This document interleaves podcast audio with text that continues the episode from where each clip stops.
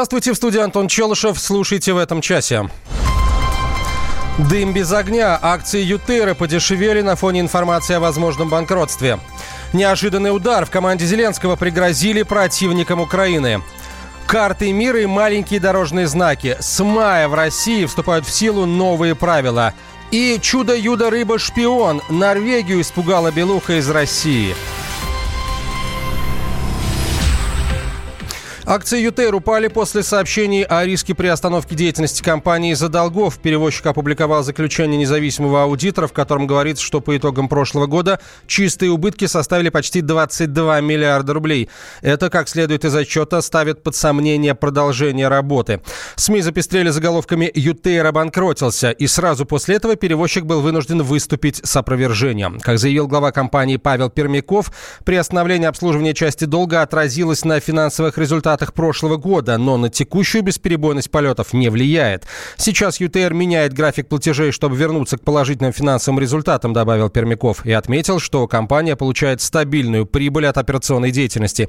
Однако дыма без огня не бывает, отмечает главный редактор портала «Авиару» Роман Гусаров. Он исключает вероятность негативного сценария. Но даже при самом плохом исходе авиапассажиры вряд ли пострадают, считает Гусаров, и поясняет. Основная проблема перевозчика – это его крупный вертолет взлетный сегмент? Проблема в том, что освобождается некий сегмент рынка, в частности перевозки в Тюмени, Сургуте, Ханты-Мансийске, и понадобится какое-то время на их замещение. Но и эта проблема решаема. А вот что делать с вертолетным сегментом ЮТЕЙР. Он огромный, он глобальный, он на всех континентах. В банкротстве э, вот этой части деятельности авиакомпании ЮТР, конечно, никто не заинтересован. Ни государство, которое теряет крупного налогоплательщика, ни десятки тысяч людей, которые работают этой авиакомпании, и в целом рынок, который может потерять очень глобального оператора э, вертолетных услуг, которого заместить будет в ближайшие годы, наверное, даже невозможно. Информация о возможном банкротстве Ютеры поступает не впервые. Ранее авиакомпания просила у банков списать 12-летний кредит на 23 миллиарда рублей и половину 7-летнего долга почти на 8 миллиардов. Однако банки в этом отказали. Справка. ЮТР вместе с дочерними структурами образует один из самых крупных российских авиахолдингов, выполняет пассажирские и грузовые перевозки по России и за рубежом. Всего более 50 направлений. Это пятая по величине авиакомпания в стране после Аэрофлота, России, Уральских авиалиний и S7. В прошлом году ЮТР перевез почти 8 миллионов человек. У компании также есть крупнейший в мире по размерам и грузоподъемности действующий вертолетный флот. Главный узловой аэропорт ЮТРа – Внуково. Штаб-квартира расположена в Сургуте. Темы дня. Киев готов нанести удар. Военный советник избранного президента Украины Владимира Зеленского пообещал нестандартный ответ возможному противнику. Уже проработан несколько вариантов и найден источник финансирования, заявил бывший сотрудник украинского Минобороны Иван Апаршин. Знаете что, вы залишите меня в спокое? Знаете что, вы оставьте меня в покое. Я не собираюсь ни на кого нападать. Отпустите меня, я хочу в НАТО, потому что там демократия, там защита коллективная. Я не потяну сам. Но до того момента, пока я туда не вступлю, если вы все же, не дай бог, в вашей дурной голове созреет какой-то план, я найду возможность вам ответить. Я сделаю это необычным путем. Я больше денег вложу в силы специальных операций. Я вам нанесу удар там, где вы его не ожидаете. Я вам завдам удар там, где вы его не очікуєте. Украинские войска останутся в постоянной готовности, подчеркнул Апаршин. Но пока Киев разрабатывает военные сценарии, Кремль идет на контакт. Владимир Путин прокомментировал заявление избранного президента Украины Владимира Зеленского о готовности Киева выдавать украинское гражданство всем россиянам. Хорошо. О том, что мы договоримся, наверное, потому что у нас э, есть много общего. Я вообще считаю, что это один народ на самом деле. С своими особенностями, культурными, языковыми, э, историческими. И э, если э, у нас будет общее гражданство, от этого только выигрывают и русские. Это очень важное заявление, которое может разрешить все споры между Украиной и Россией, считает депутат Госдумы Евгений Федоров. Тот конфликт, который имеется сегодня на Донбассе, претензии по Крыму, они разрешаться могут ну, только с позиции восстановления единого Отечества. Если тот же Зеленский хочет решить проблему Донбасса и Крыма, он должен вместе с Путиным восстановить единое Отечество через механизм, в том числе, единого гражданства. Ну, например, на базе союзного государства, которое у нас сейчас формируется с Белоруссией. И таким образом э, и Крым, и Донбасс будет э, вместе с Украиной, так же, как и Сибирь, э, и с его нефтяными богатствами. И, то есть будет восстанавливаться большая, общая, а значит, богатая страна. И через этот механизм резко повысится уровень жизни и жителей Украины, и жителей России. Формы кооперации между государствами уже давно существуют. Например, Евросоюз. У каждой страны свои паспорта, но единая валюта и свобода перемещения. Однако полная кооперация между Украиной и Россией вряд ли возможна, уверен президент Центра стратегических коммуникаций Дмитрий Абзалов. Конечно же, в ближайшие, там, условно говоря, несколько лет маловероятно, что Украина будет активно интегрироваться. Кстати говоря, напоминаю, что ассоциация, например, с Российской Федерацией, а точнее с э, Таможенным союзом, которая в свое время предполагалась в рамках перед Евромайданом, она тоже частично предполагала, например, свободу перемещения, вот, упрощение целого ряда процедур, поэтому в какой-то степени это тоже был заход на это большое гражданство. Кстати говоря, ассоциация с Европейским Союзом и желание Украины вступить в Европейский Союз, это тоже ход к большому общему наднациональному гражданству. Дмитрий Абзалов также отметил, что, несмотря на напряженные отношения Украины и России, между странами действуют соглашения, которые облегчают жизнь гражданам. Принимаются дипломы, учитывается рабочий стаж, выплачиваются пенсии.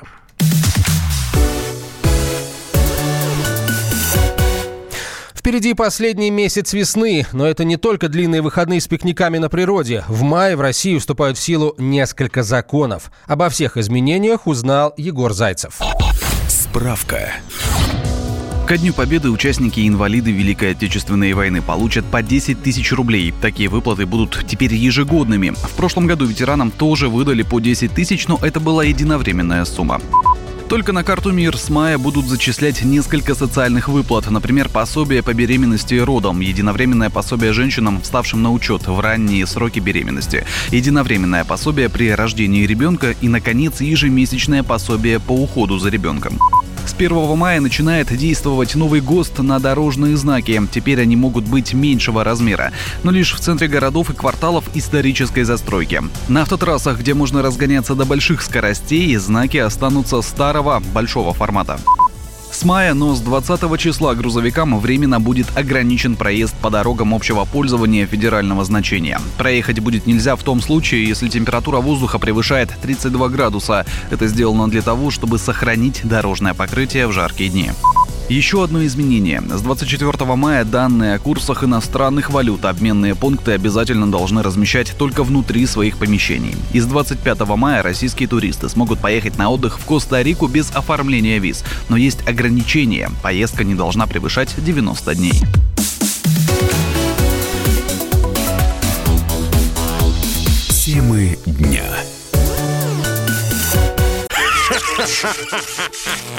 Машина времени! Она работает! Док, а ты уверен? Да! Посмотри сам! Но, док, это же просто радиоприемник. А чего ты ждал? Давай, включай дежавю! Вперед! В прошлое! Ностальгический удар от Михаила Антонова. Воспоминания о том, что мы бережно храним в памяти. Программа «Дежавю» по будням с 11 вечера в прямом эфире радио «Комсомольская правда».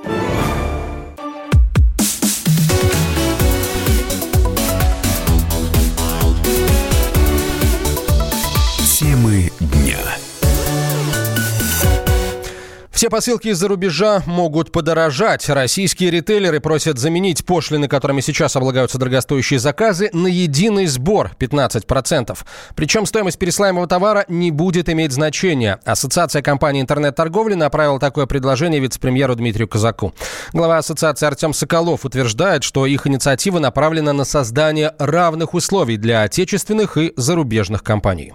Наша ассоциация выступала и будет выступать за равные конкурентные условия ведения бизнеса. Только равная конкуренция позволит создать рынок с адекватными ценами, с адекватным ассортиментом, с адекватным сервисом. Зарубежных компаний, крупнейших мультинациональных компаний, оперирующих на рынках, есть возможность работать с издержками на 30% ниже, потому что им не нужно платить здесь НДС, им нет необходимости платить ввозные пошлины, нет необходимости сертифицировать товары, использовать кассы, защищать права потребителей. Как бы ты ни хотел, ты не сможешь э, с ним конкурировать, потому что у него всегда будет 30% преимущества. По словам Соколова, иностранные интернет-магазины могут включать новый сбор в стоимость товара. При этом беспошлиный порог на продукцию, который торгуют зарубежные онлайн-площадки, надо отменить совсем. Руководитель Бюро по защите прав предпринимателей Организации «Опора России» Алексей Петропольский считает, что дополнительные сборы вводить нельзя. В сегодняшней экономической ситуации у потребителей нет возможности платить лишние деньги в, нынешней экономической ситуации каким-то образом повышать сборы таможенные ни в коем случае нельзя. Тем более таможенные сборы, которые лягут на плечи потребителя. Конечно, платить будем мы. Ритейлеры, выходя с такой инициативы, преследуют, в принципе, свою понятную коммерческую цель. Ведь им ввозить товары гораздо дороже, чем э, физическому лицу, который заказывает что-либо для личного потребления. У людей сейчас и так денег нету, и они от этого больше их не будет становиться. Человек будет 10 раз думать, когда товар будет стоить дороже, нужен он ему, сможет он без него прожить. То есть в итоге товарооборот у нас, естественно, уменьшится, и а, потребительский спрос населения тоже упадет, а, причем у нас, когда пытаются что-то повысить там на 15%, по итогу повышают на 20, на 30 или на 50, что тоже приведет к неминуемому снижению товарооборота. Алиэкспресс – крупнейший игрок рынка международных посылок. Пресс-секретарь российского представительства компании Антон Пантелеев комментировать инициативу о введении сбора не стал. При всем желании мы не можем комментировать а, действия ассоциаций профильных. А, нам это не разрешено внутренними политиками, это во-первых. Во-вторых, а, история-то на самом деле довольно старая, и это просто обсуждение. То есть у этого нет никакого оформленного предложения или еще чего-то, а комментировать любой, э, любую инициативу какой-нибудь профильной ассоциации, знаете, как комментировать, просто человек что-то на улице сказал, с этого года беспошлиный порог на посылки из-за рубежа был понижен с 1000 евро до 500. Общий вес заказов для одного получателя не может превышать 31 килограмма в месяц. Покупатель должен заплатить 30% от суммы превышения. В следующем году предполагается снижение порога до 200 евро.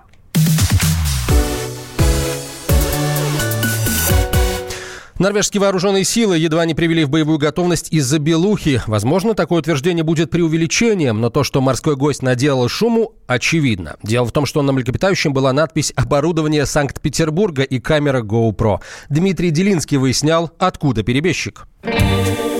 Холодная война вернулась в холодные воды Баренцева моря. Примерно такие заголовки появились на этой неделе в норвежской прессе. В одном из фьордов на севере страны рыбаки поймали белуху в сбруе со шпионским оборудованием российского производства. Так это или нет, давайте разбираться.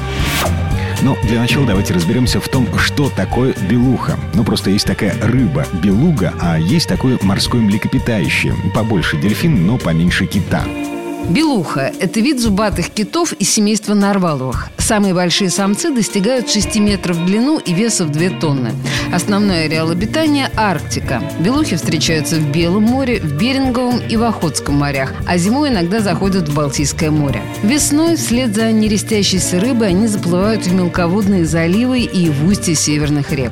Белуха неплохо переносит неволю, хорошо поддается дрессуре. Некоторые специальности, которые успешно осваивают дельфины и белухи, вроде доставки оборудования водолазом, поиска потерянных предметов и подводной видеосъемки, способны сделать их помощниками человека в исследовании и освоении Арктики. А еще белухи – социальные существа. Они очень много общаются друг с другом. Ученые насчитали в лексиконе этих морских млекопитающих порядка 50 звуковых сигналов, так что американцы прозвали белуху морской канарейкой. А в русском языке есть фразеологизм «реветь белугой». Например, вот так. Чем ревет эта белуха, мы не знаем, но, согласитесь, очень похоже на имитацию человеческой речи. Так вот, по поводу того, что произошло на севере Норвегии. Рыбаки из графства Финмарк заметили дружелюбную белуху, она подплывала к лодкам и давала себя погладить. И вообще вела себя как ручная. На теле этого кита был плотный хомут с зажимами, к нему была пристегнута экшн-камера с загадочной надписью на русском языке «Оборудование Санкт-Петербурга». Ну и местное телевидение строит по этому поводу конспирологические теории, мол, это белуха из спецподразделения российского военно-морского флота, и она либо была отправлена на разведку к берегам потенциального противника, либо сбежала сама. Между тем, в России над этими теориями только посмеиваются. Вот, например, военный обозреватель «Комсомольской правды» Виктор Баранец. Еще со времен Советского Союза существовал Центр по подготовке боевых дельфинов. Сейчас он продолжает работать в славном Крыму. Это уже давно не секрет. От охраны фарватера, от иностранных лазутчиков, от борьбы с подводными диверсантами. Мы многому обучали дельфинов, и сейчас этот центр существует. Но я никогда не поверю в то, что, допустим, будет плавать дельфин, и у него на ошейнике будет написано ВЧ номер 07533, принадлежащий Российской Федерации. Разведка слишком серьезное дело, чтобы делать его таким примитивным образом. Ну, то есть, если бы у берегов Норвегии появился российский дельфин-шпион, то на его сбруе уж точно не было бы надписи «Оборудование Санкт-Петербурга». Так откуда взялась эта надпись и откуда взялась ручная белуха с видеокамерой на борту? Слушаем зав. кафедры ихтиологии Петербургского госуниверситета Николая Максимовича. Я могу сказать только, что такие работы могли быть проведены в лабораториях Мурманского Морского биологического института. Да мы там все связаны с ними очень довольно тесно, э, потому что ездим к ним на их базу, там работают наши выпускники, поэтому это все, конечно, такая общая как бы научная тусовка. Да, я знаю, на кого только не вешают и камеры, и чипы, да, на птиц вешают. У нас вся э, группа работала в университете, она занималась тюленями Балтийского моря. Так они их вешали, чем только они их не увешивали. В общем, петербургские морские биологи открещиваются мол, это не их хозяйство, но упряжь с камерой и надписью оборудования Санкт-Петербурга могли взять у них коллеги из Морского биологического института в Мурманске. В тамошней лаборатории морских млекопитающих нам заявили, что слышали о находке норвежских рыбаков, но как-то комментировать эту историю не готовы. Между тем, в норвежской прессе история с белухой-перебежчицей обрастает новыми подробностями. В последних на данный момент публикациях появился некий российский научный сотрудник, который подтвердил, что животное, вероятнее всего, выросло на военной базе. Хотя это крайне сомнительно. Белуха — это не дельфин, она гораздо крупнее и медленнее. Да, военные занимались подготовкой морских млекопитающих, но и при советской власти, и в нынешней России в этой программе работали только черноморские афалины. Так что чудо-юдо рыба-кит, найденный в в Норвегии, это, скорее всего, часть российской научной программы по освоению Арктики. Дмитрий Делинский, радио «Комсомольская правда», Петербург.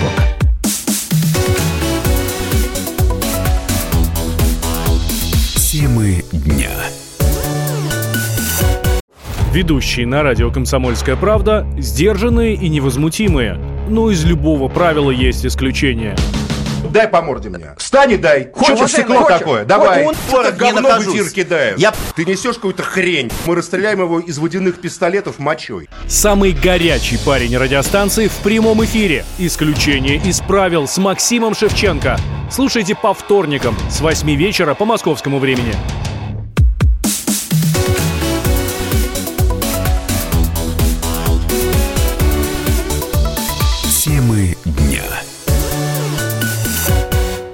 Снять квартиру в России стало дороже. Такие данные приводит Авито недвижимость, основываясь на объявлениях своего портала. Однако профессиональные игроки рынка эту информацию восприняли скептически. Они утверждают, что о стойкой тенденции говорить как минимум неуместно.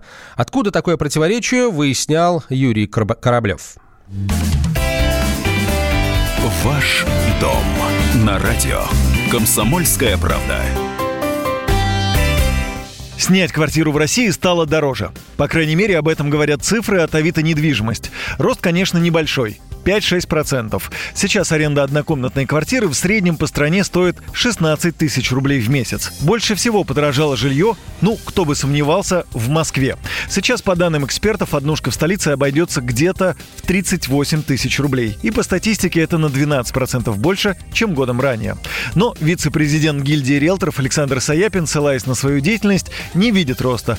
А значит, говорить о какой-то устойчивой тенденции нельзя. По его мнению, приведенные порталом Авито цифры – не что иное, как статистическая погрешность. А вице-президент Международной академии ипотеки и недвижимости Ирина Радченко добавляет, и в будущем цены в Москве на аренду вряд ли изменятся. Никаких предпосылок для этого нет торг всегда возможен, потому что выставленных э, квартир гораздо больше, чем предложений. Потом создаются очень большие объемы в Новой Москве с хорошей транспортной доступностью, с э, метро и так далее. То есть на рынок э, выбрасывается огромное количество предложений. Поэтому, если честно, с чего бы это вот так вот они подорожали? Они могут подорожать только в одном случае, если будет рост доходов граждан.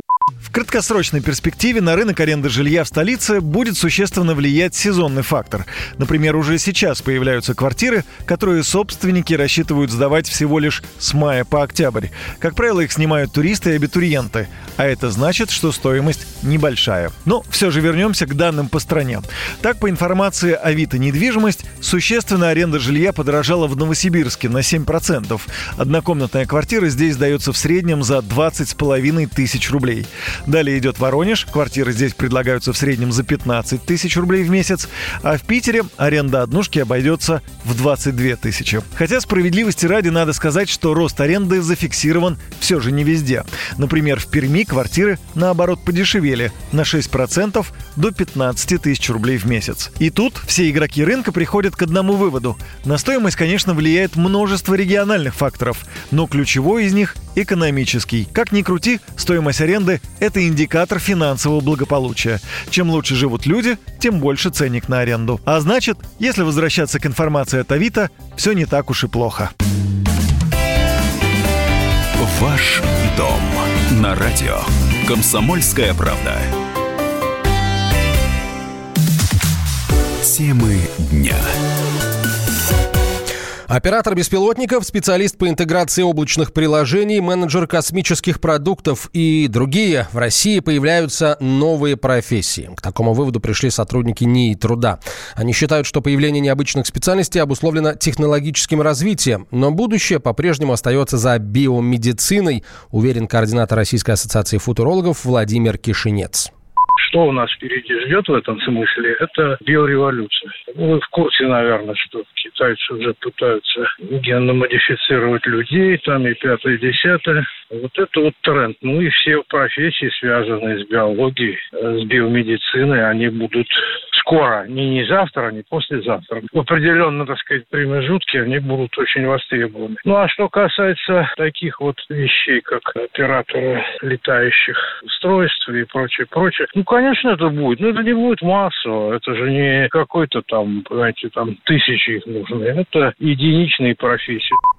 Все новое – это хорошо забытое старое. Специалист по промышленной робототехнике или тот же оператор беспилотников уже давно существуют на рынке, рассказал президент портала Superjob.ru Алексей Захаров. Все эти специальности, они уже есть. Некоторые лет по 30, некоторые по 20, некоторые по 10. Ничего нового нет. Не сказать, что совсем массовые специальности достаточно присутствуют на рынке. Может ли представитель вот любой из названных специальностей зарабатывать миллион рублей в месяц? Да, может. К сожалению, никто еще на три года вперед не угадал, что будет вот самым-самым редким. Самыми востребованными профессиями через 5 и через 10 лет останутся продавцы. А вот людей, которых сложнее всего будет найти, потому что их мало, а спрос будет превышать предложение, ну, никто 10 лет назад, например, не знал слова блокчейн. И пять лет назад резкий всплеск интерес к этой теме специалистов было не найти. Два года назад пузырь лопнул, и теперь, в общем, специалисты по блокчейну требуются в 10 раз меньше, чем их искали буквально два года назад. НИИ труда исследовал ситуацию за последние два года. По словам ученых, одна из причин возникновения новых специальностей – увеличение миграционных потоков. Товарищ адвокат! Адвокат! Спокойно, спокойно. Народного адвоката Леонида Альшанского хватит на всех. Юридические консультации в прямом эфире. Слушайте и звоните по субботам с 16 часов по московскому времени.